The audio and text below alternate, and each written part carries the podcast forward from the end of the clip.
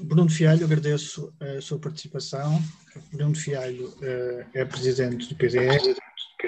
Um, eu sei que um, tem já uma extensa também vida profissional e vida, e vida desportiva um, e, e, e, tem uma história já uh, grande, mas que também tem grandes planos e um grande, uma grande participação cívica que se concretiza neste momento como presidente do PDR. Um, e a minha pergunta, é, a primeira pergunta é, tem a ver exatamente com isto, quer dizer, um, sabemos que uh, nos últimos 45 anos, 50 anos, tem havido este bipartidarismo PS-PSD. Um, acha que existe um limite natural para o número de partidos ou, ou de pequenos partidos e, e porque até agora uh, digamos que uh, não houve grande moça nesta uh, chamado círculo do poder, não é? E será que há um que, que se esgota este discurso e este, este, este número de partidos? Antes de mais, boa tarde, obrigado pela oportunidade de, de falarmos. Em primeiro lugar, eu acho que o problema não são os partidos ou a quantidade uh, de partidos que, que existem, uh, tanto neste momento como já outros que já, já deixaram de existir.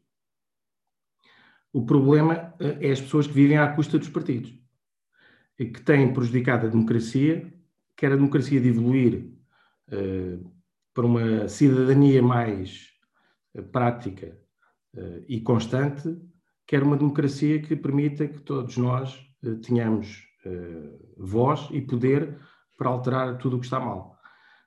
São estes lobbies eh, que nos fazem ficar reféns dos suspeitos do costume. Relativamente aos, aos modelos de comunicação, relativamente ao bipartidarismo, eu julgo que a equipa que, que, ganha não se mexe. E é isso que os dois partidos uh, mais importantes da nossa democracia julgam que uh, se deve fazer. Como é evidente, eles estão uh, a ganhar, Portugal está a perder, mas eles continuam a ganhar e, portanto, vai daí, não, não vamos alterar este status quo. Eu acho que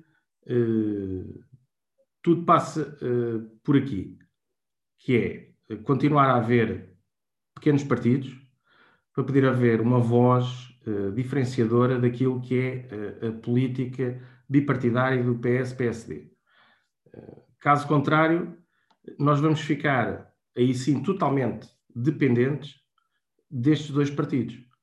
Algo que era péssimo, porque como podemos observar uh, noutros, noutros países europeus, anglo-saxónicos são totalmente diferentes, mas os países europeus, dito uh, germânicos e, e, os latinos, uh, estão habituados a que, haja, a que hajam bastantes partidos para que a democracia consiga fluir. Também não podemos esquecer que os partidos sempre viveram muito à custa do líder partidário ao contrário do que, do que as pessoas uh, podem pensar ou até sentir, a ideologia pouco tem contado uh, no, no, momento de votar, porque existem poucos partidos que têm ideologias muito vincadas. São eles uh, o PCP, o PPM um, e depois outros ainda mais radicais de esquerda exceto, exceto estes, em que a ideologia uh, é, é, como se fosse eh, uma clubite, portanto, uh, por exemplo, eu sou do Sporting, jamais irei mudar de clube. estes partidos, que, principalmente estes dois que eu acabei de enunciar, é difícil uma pessoa alterar o, o seu voto se é um voto de consciência, de ideologia. Todos os outros partidos dependem ou dos líderes ou do programa que a cada momento apresentam à população. Sendo que todos nós sabemos, e sem, e sem aqui estar com, com grandes plurismos, os programas são todos iguais. Porque se um partido quer vencer as eleições, infelizmente vai dizer que quer fazer tudo bem. Não vai dizer que só vai conseguir fazer metade das coisas, ou que não vai conseguir fazer determinada situação. Portanto, eu acho que este modelo não se esgota, necessitamos de mais partidos, de mais pessoas na, na política, até para quebrar esta estrutura bipartidária. E neste caso, um, ehm, em relação uh, ao PDR, quais são as propostas diferenciadoras? E, e, e já agora também lhe pergunto um, ehm, como é que pensa um, ehm, comunicar e, que as pessoas saibam delas? Bem, como é evidente, nós temos apostado nas redes sociais, como todos os partidos agora apostam, devido à, à pandemia que estamos a viver, ao confinamento. Os partidos com mais capacidade eh, monetária eh, contratam agências de comunicação, eh, o que permite entrar dentro dos órgãos de comunicação social de uma outra forma que facilita a divulgação de, de, das ideias partidárias dos programas. O que diferencia principalmente o PDR é que é o único partido verdadeiramente centrista.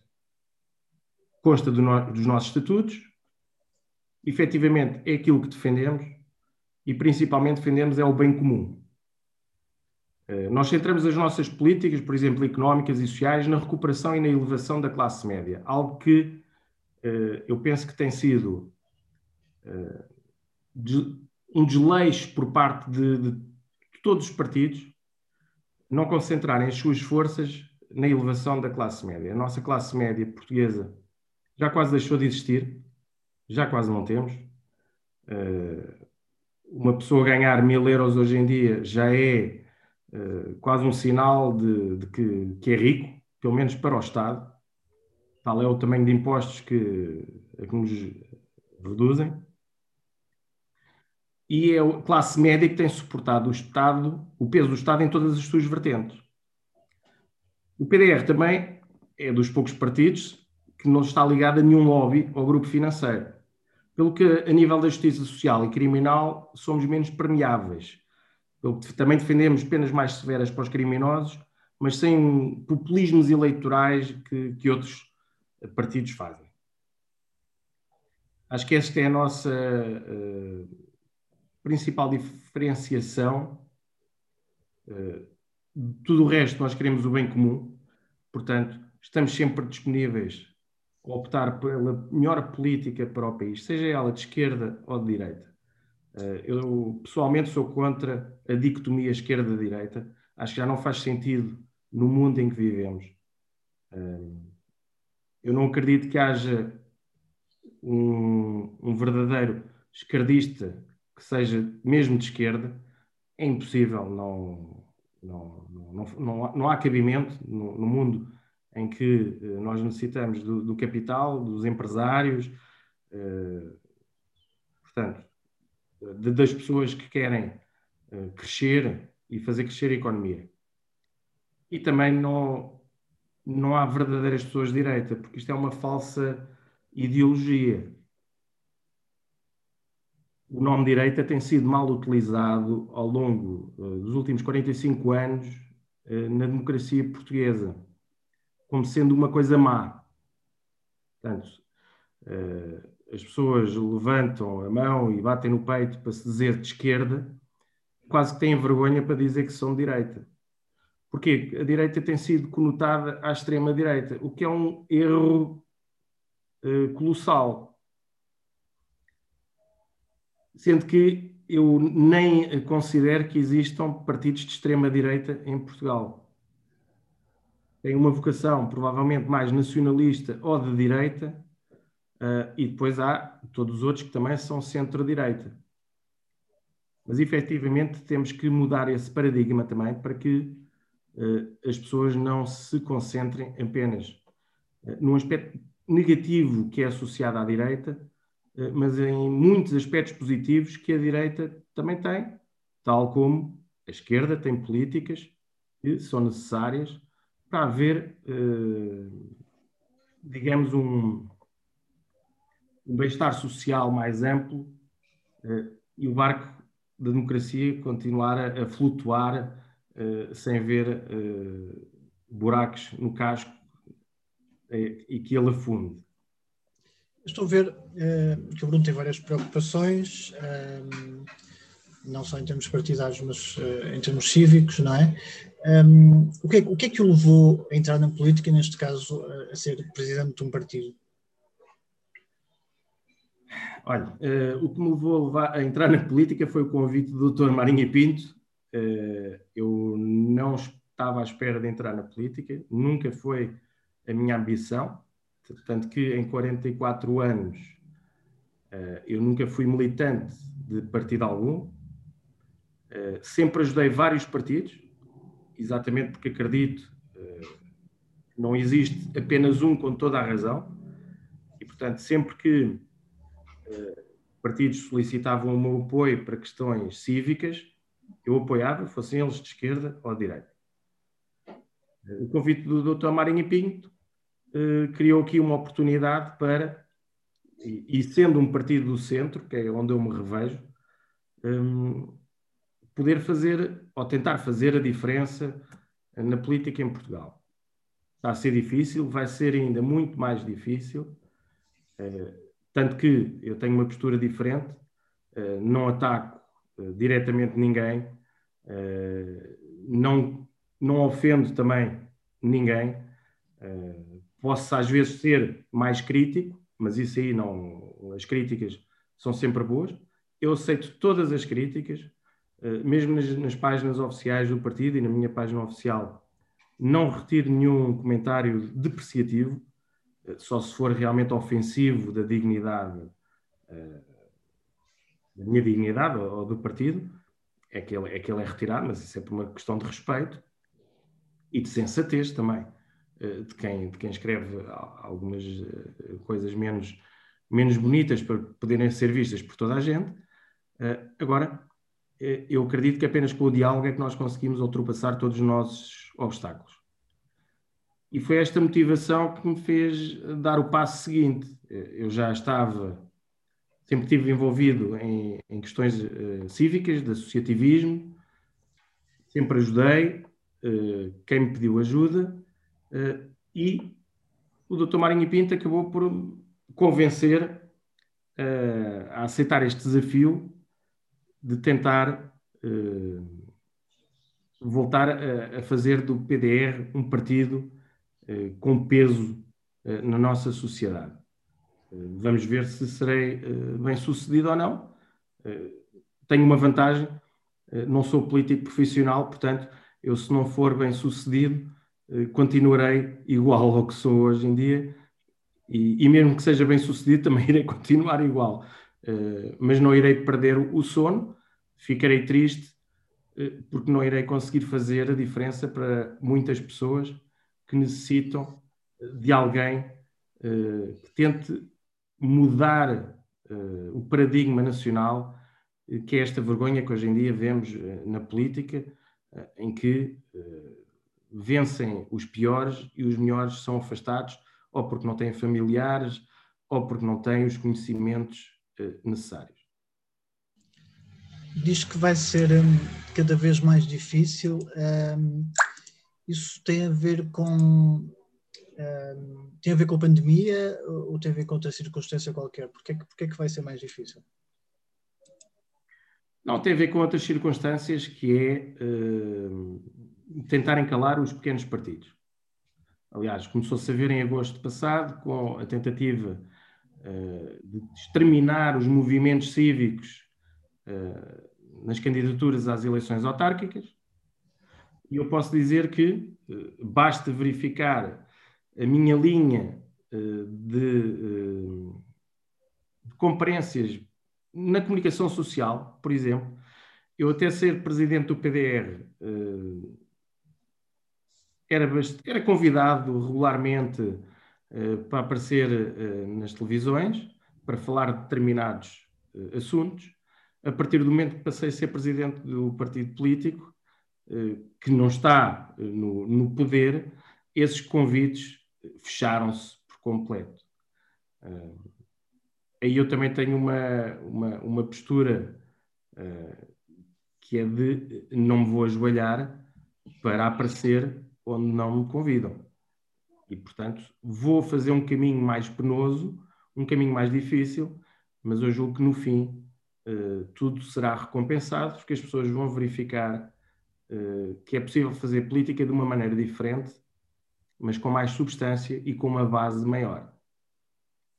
E aí um, entra a seguinte questão, quer dizer, sem dúvida que uh, falou da tal questão de haver cada vez menos espaço para os pequenos partidos e cada vez uh, mais controle de, de poucos. Um, no fundo, estamos a falar de uma oligarquia, não é? De, cada vez menos de uma república. Um, quais são os limites e, e, como combater isto? Como é que, como é que combater esta, esta oligarquia que vivemos?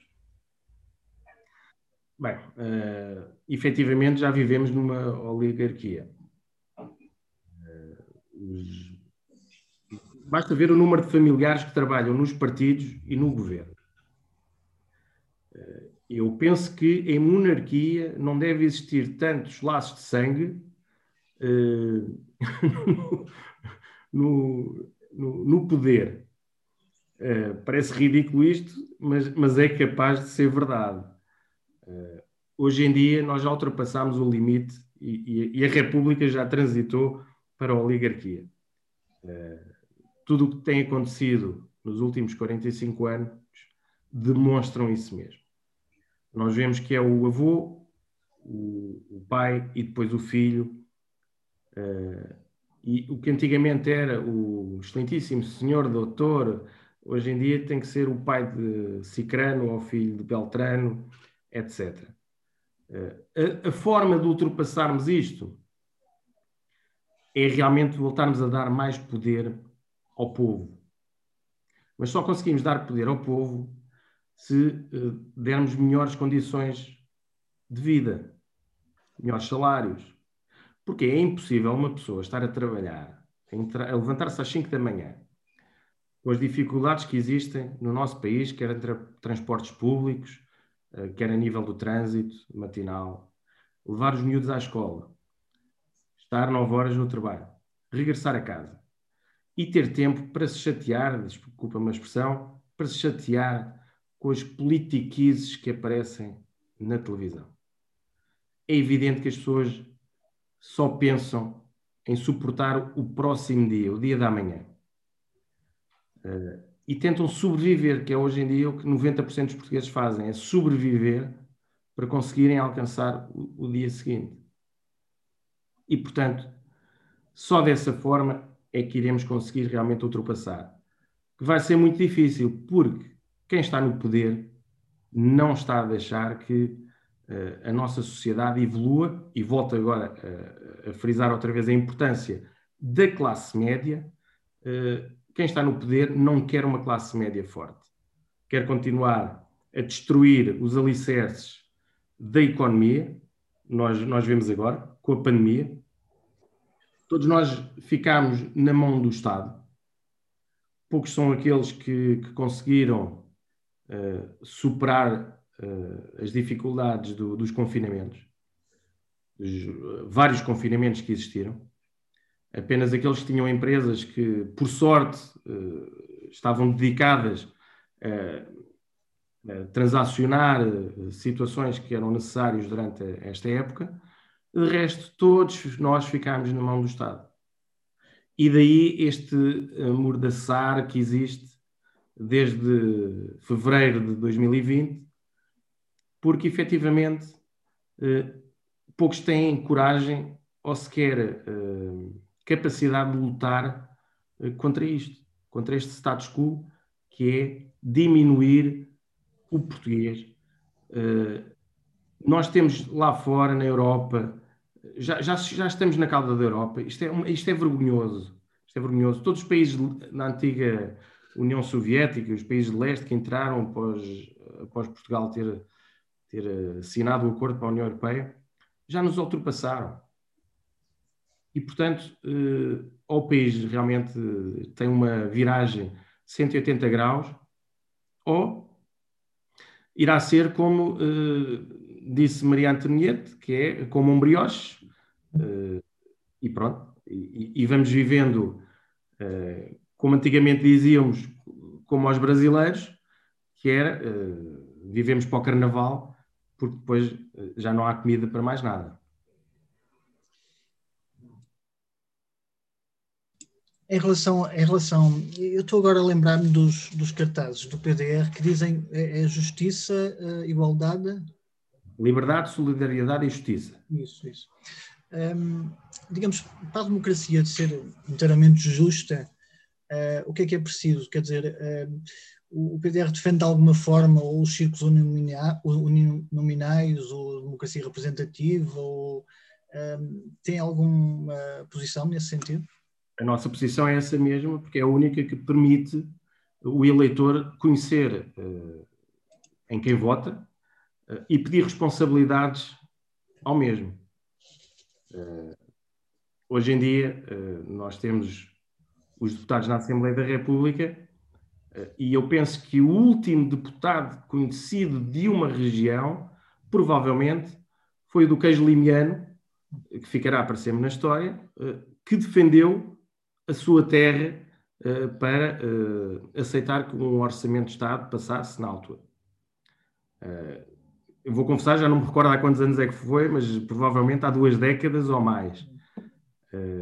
Há mais duas décadas, com certeza absoluta. desde essa altura, que os deputados ficaram ainda mais presos às, às ordens dos partidos. Isto é ridículo, porque o deputado deveria ser aquela pessoa mais independente no país, que não se pode submeter às ordens partidárias. Uma coisa é respeitar a ideologia partidária, uh, o programa eleitoral.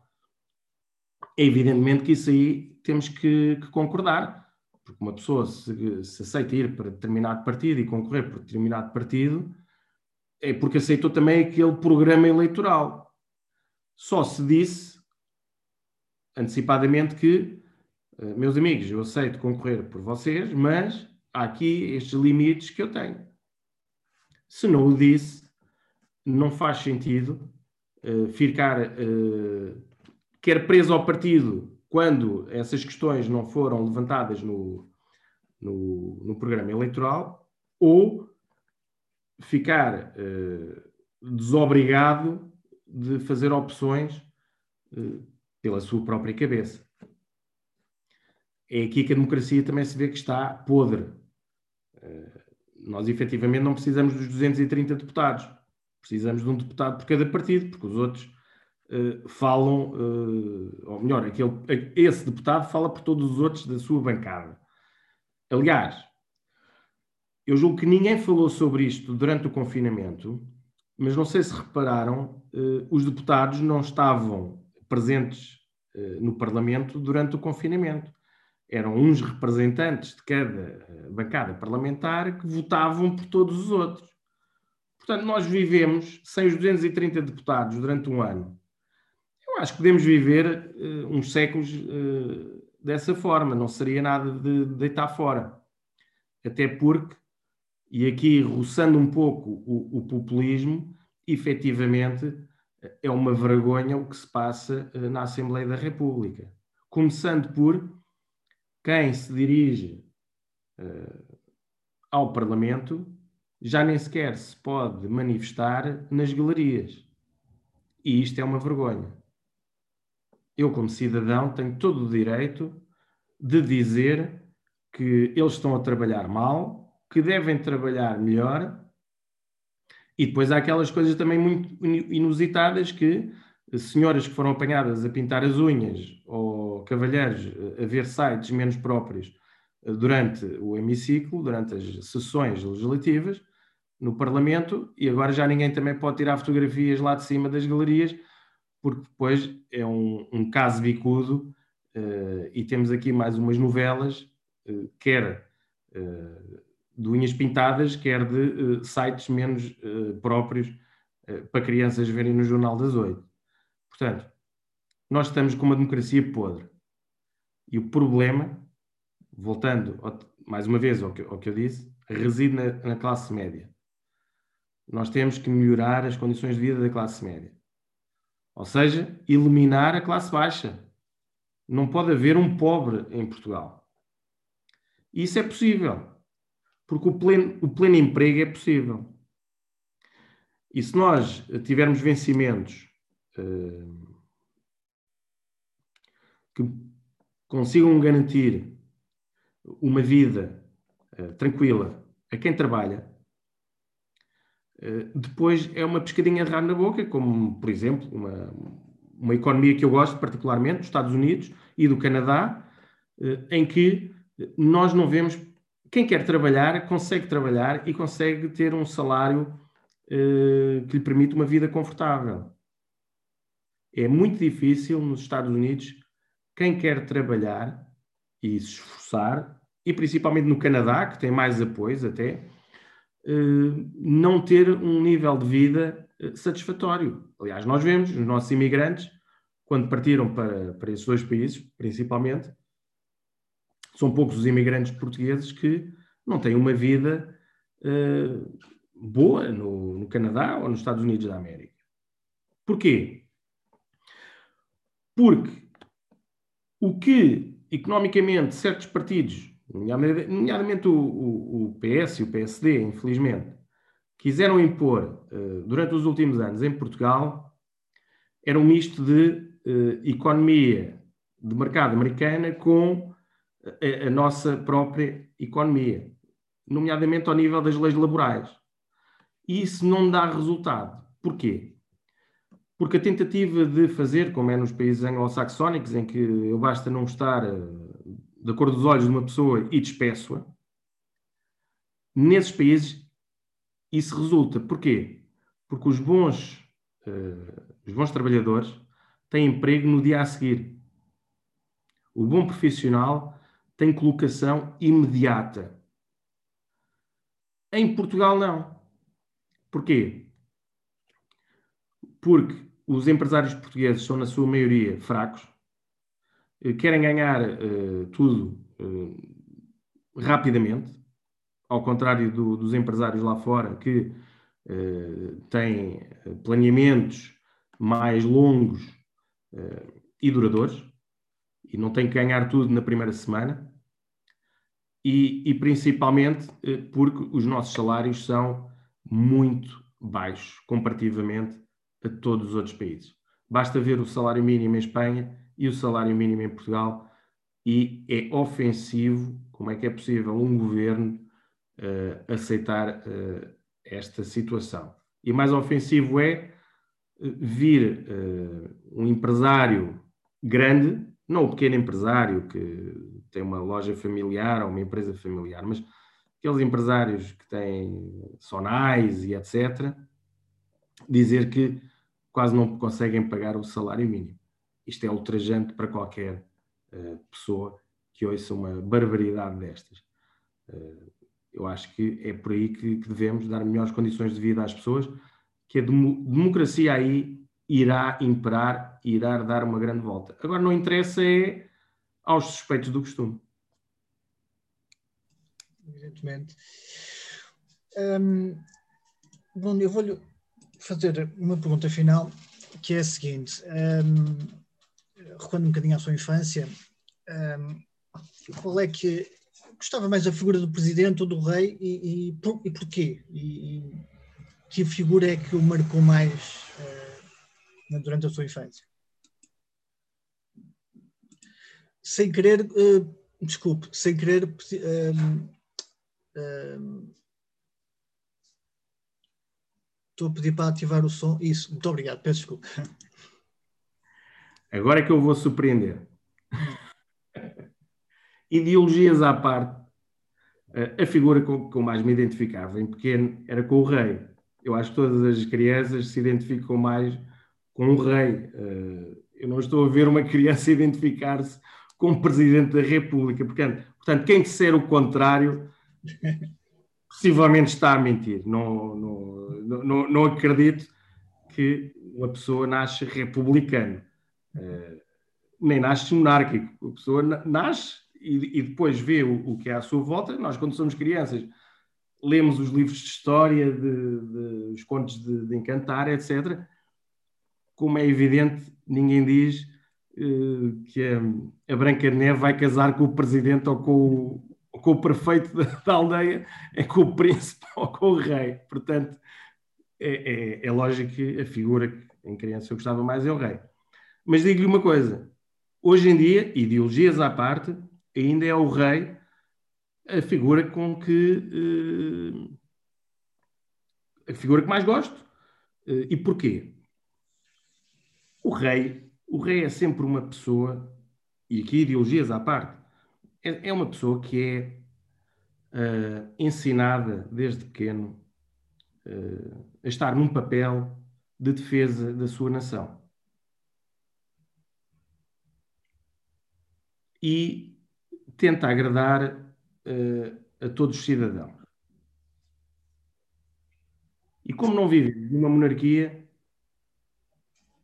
é mais fácil até uma pessoa gostar mais uh, de determinadas figuras, uh, principalmente as europeias, porque vemos que esses países são são mais publicitados até na, na, nas revistas, quer cor-de-rosa, quer de, de outras, eh, e acaba por criar uma empatia maior com, com, com todo o mundo, digamos assim. Agora, é evidente que é complicado uh, aceitar que uma pessoa apenas por uma questão de sangue, de laços de sangue, uh, vá comandar os destinos de um país. É estranho, principalmente nos dias que correm, onde já não estamos no, no século X, onde, onde Deus representava uma situação em que, de rei e Deus e que se fôssemos contra o rei íamos contra o Deus e portanto as pessoas tinham medo, etc. Hoje em dia já ultrapassámos todos esses dogmas e, e ver uma pessoa que apenas pelos laços de sangue, está à frente do país, se bem que já quase nenhuma monarquia uh, rege parlamentarmente o, o país, portanto, uh, é difícil de, de, aceitar isso. Mas também lhe digo uh, contra a República, hoje em dia também o presidente, principalmente em Portugal, é como se fosse um rei porque não tivemos ainda nenhum presidente que tenha perdido a segunda eleição. Normalmente tem sempre uma votação muito superior uh, na segunda, um, eh, no, no, segundo mandato. E porquê? Porque eu acho que as pessoas estão, estão habituadas uh, a ter aquela sensação ou, ou, ou vénia de que quem está no poder é que tem razão e, portanto, hum, é triste, é triste dizer isto, mas eu acho que nós vivemos numa monarquia encapotada hum, e agora também vou surpreender mais, mais uma vez.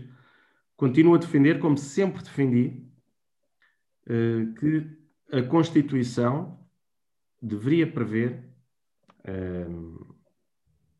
referendos de 10, de 15 em 15 anos, de 20 em 20 anos, para sabermos se as pessoas querem manter a República ou uh, passar para a monarquia. Porquê? Porque eu acredito mesmo em democracia. A título de exemplo, e, e desculpe estar aqui agora a desviar-me do assunto, eu sou a favor da eutanásia. Mas sou absolutamente contra a votação que, se, que aconteceu na Assembleia da República. Quem tem que decidir é o povo.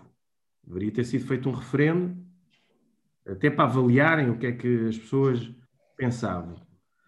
E independentemente, eu acredito que, que a minha posição teria perdido, eh, eu acho que os portugueses eh, iriam votar contra, mesmo assim, eu acho que deveria ter existido uma, um referendo. Tal como nesta questão da, da monarquia, independentemente da minha posição, nós temos que ouvir as pessoas e não podemos ser os políticos, e principalmente os políticos profissionais, a pensar que sabem tudo e que sabem principalmente o que é que é o melhor para os outros.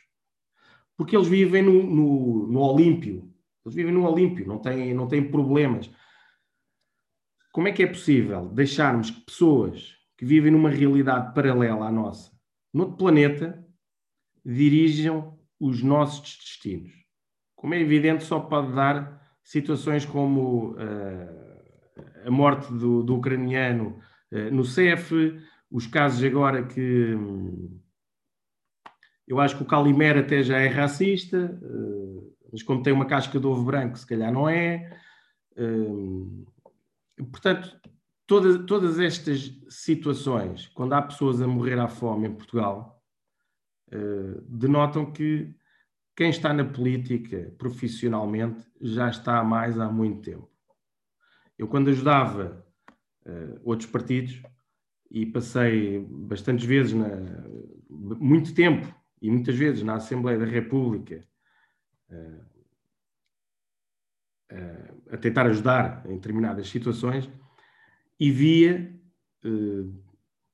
miúdos, na altura eram miúdos, e que hoje em dia já são deputados. Portanto, eles não fizeram nada na vida. Eram os assessores da juventude, que depois passaram a assessores do secretário de Estado e agora são eles próprios deputados. Eu posso apontar dezenas desses antigos miúdos que agora estão uh, no Parlamento português. E isso revolta-me.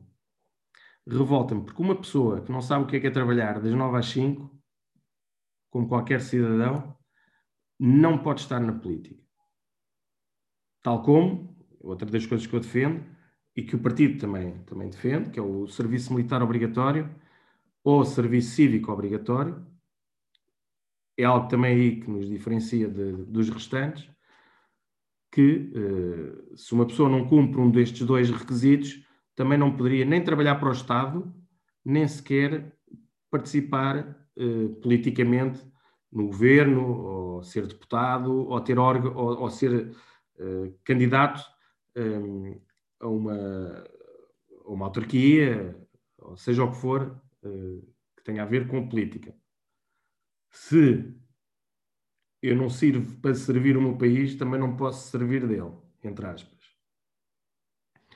E, portanto, acho que temos que começar a mudar as mentalidades e principalmente apostar na classe média uh, e acabar com esta vergonha, esta pouca vergonha que, que existe em, em Portugal hoje em dia.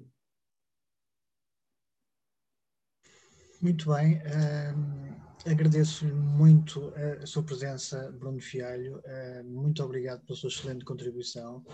Uh, Monarquia 21 fica muito contente pela sua participação. Já agora digo a todos que nos estão a ver para irem à página do Bruno Fialho um, ehm, e do PDR para verem as, mais, mais a fundo as suas propostas e, e encontramos por aí. Muito obrigado, Bruno. Obrigado, Diogo. Um abraço. Yeah.